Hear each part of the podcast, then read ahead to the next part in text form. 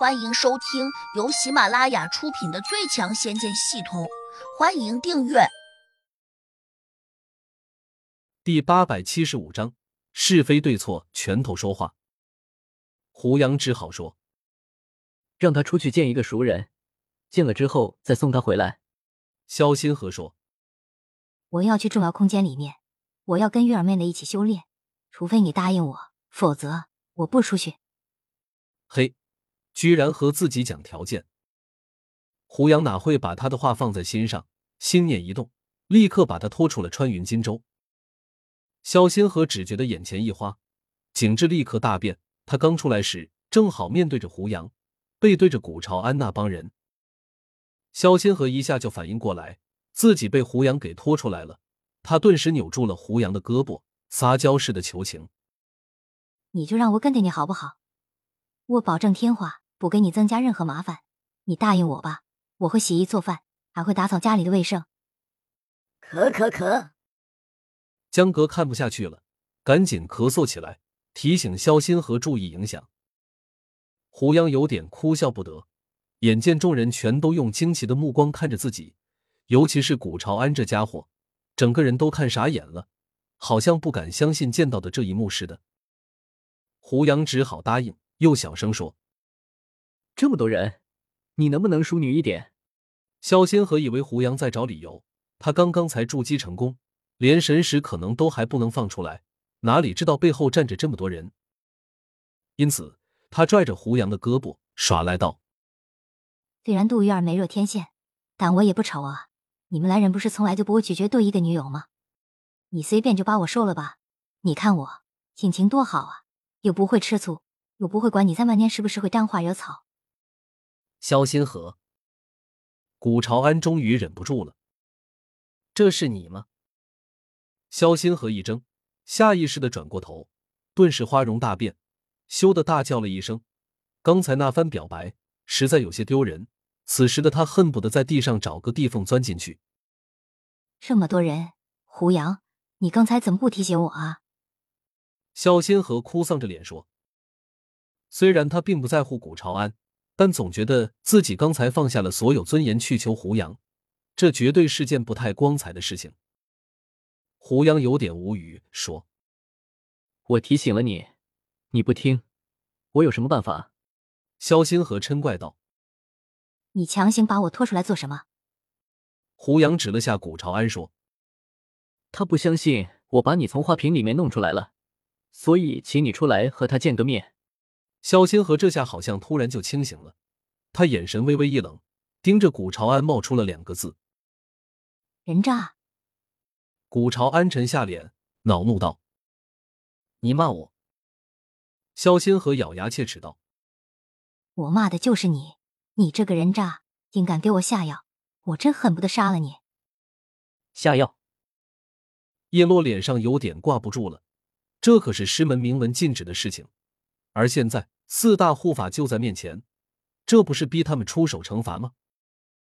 想到此，叶落赶紧给古朝安分了一个神识，叫他不要承认。古朝安会意，连忙挤出笑脸说：“萧姑娘，我其实是和你开了个玩笑。你看，我并没有碰过你，只是把你装进了花瓶。我的本意是随便把你送到百狐地仙和千岛地仙那里，让他们收你为徒。你看。”我对你很好，你可别把我的好心当成驴肝肺啊！嘿，你真会狡辩，你以后最好离我远点。萧心河恨声说：“当着门中还有两个低阶弟子的面，玄风真人贵为护法，不得不板起脸，严肃的问萧心河：‘姑娘，你先自己检查一下，有没有受到什么伤害，或者有没有被他欺负？你别怕，无论发生了什么事情。’”都可以说出来，老夫一定替你做主。萧仙河本来想借此打击一下古朝安，但是话到嘴边，他却又说不出来，因为他总不能当着这么多人的面说自己被古朝安占过便宜。虽然在他的记忆中并没有被古朝安占到什么便宜，但现在如果假装这样说，也许就会让古朝安被施文惩罚。不过真要这样说了。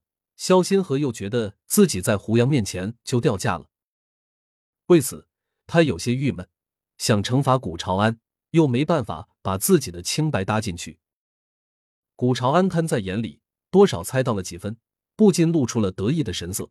他似乎在说：“不敢告我的状是吧？”哈哈。肖先河看他的表情，更加着急和生气，偏偏没有别的办法。这时，胡杨突然说话了：“古朝安，你这不是第一次哄骗女人了吧？”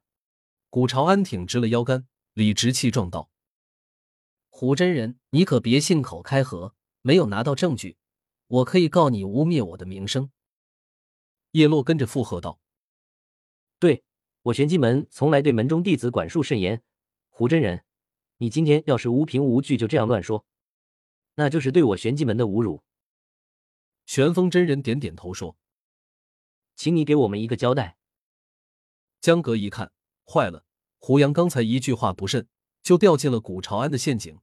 这家伙可真会抓机会啊！他只得叫道：“古朝安还下药迷倒了我师傅的妹妹，难道你们对他这种卑劣的行径要进行包庇吗？”古朝安立刻争辩道：“刚才我说的很清楚了，我那样做。”其实是为了给他找一个好师傅，你们这些人居然狗咬吕洞宾，不识好人心！江格大怒道：“你骂我们，请别对号入座。”古朝安得意道：“他现在觉得自己有四大护法撑腰，当然不用怕江格。”江格怒不可遏，差点就要扑上去。胡杨一把拉住他，淡定道：“有理讲理。”我们可不是他那种无耻小人。古朝安一听，顿时怪叫起来：“你怎么能随便骂人呢？”萧心河说：“你本来就是无耻小人。”古朝安转过身，对玄风真人诉苦：“玄风师叔，他们跑到我们玄机门来，仗着功力比我高，公然侮辱我这种低阶的弟子，你们可得替我做主啊！”本集已播讲完毕，请订阅专辑，下集精彩继续。